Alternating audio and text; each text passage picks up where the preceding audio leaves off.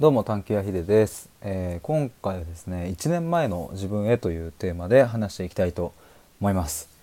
あの去年のちょうど今日8月の20日にですね、えー、これまでの自分へっていうタイトルで収録を出したんですね。でまあそれはどんな収録だったかというと,、えーと、ちょうど去年の今日っていうのは25歳最後の日だったんですよ。まあ言ったらこう次の日8月21が僕の誕生日なので、えー、その時その日に、えー、26歳になるっていう、まあ、その前日に撮った収録なんですけれども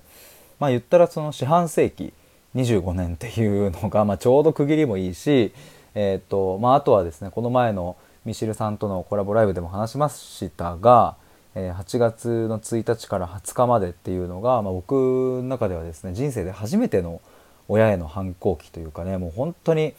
なんかもう超闇をブワーって出したっていう期間だったんですけれどまあその最終日っていうのもあってですねまあそんな思いから、まあ、これまでの自分を疲れ様と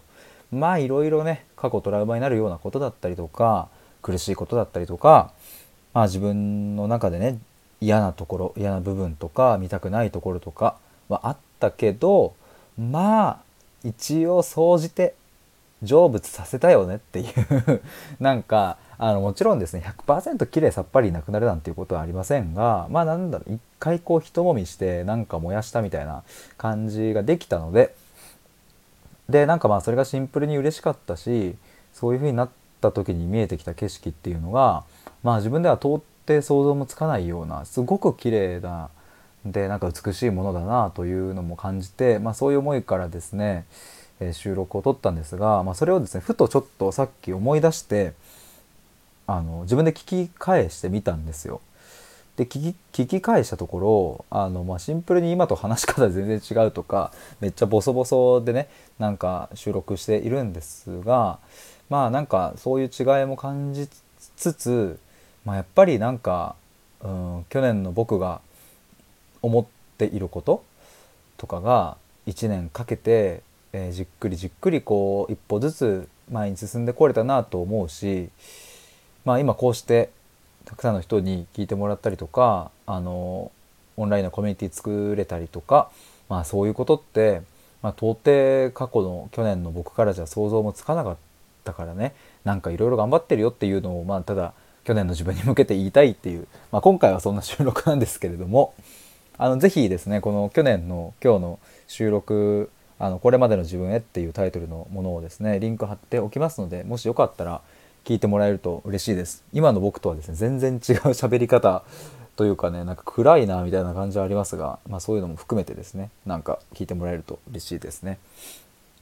で明日まああの8月21日はですねこれからの自分へっていうことで、まあ、去年の8月21日自分の誕生日の日にこれからの自分に向けて収録を撮ったんですがそれはまだ聞いてなくって、えそれはですね明日また聞いて、えそれの感想とかも含めて収録とかを撮りたいなと思っていますがまあでも今ちょっとふっと振り返ってみるとですね、まあ、去年のこの8月っていうのは、まあ、ちょうどねその反抗期が終えたタイミングで、まあ、つまりまだ母親も生きていたしっていう時期だったんですね。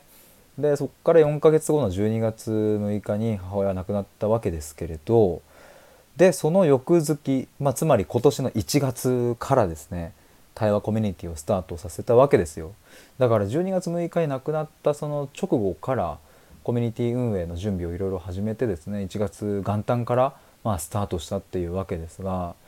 まあまさかこんなことになるとはやっぱ想像もしてなかったですね。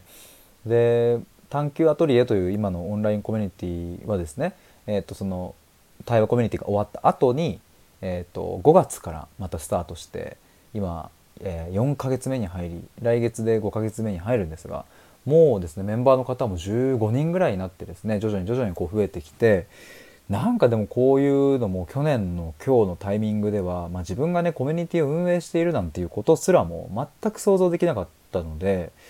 なんかかそういうのを含めて、まあ、素直に嬉しいなって思うし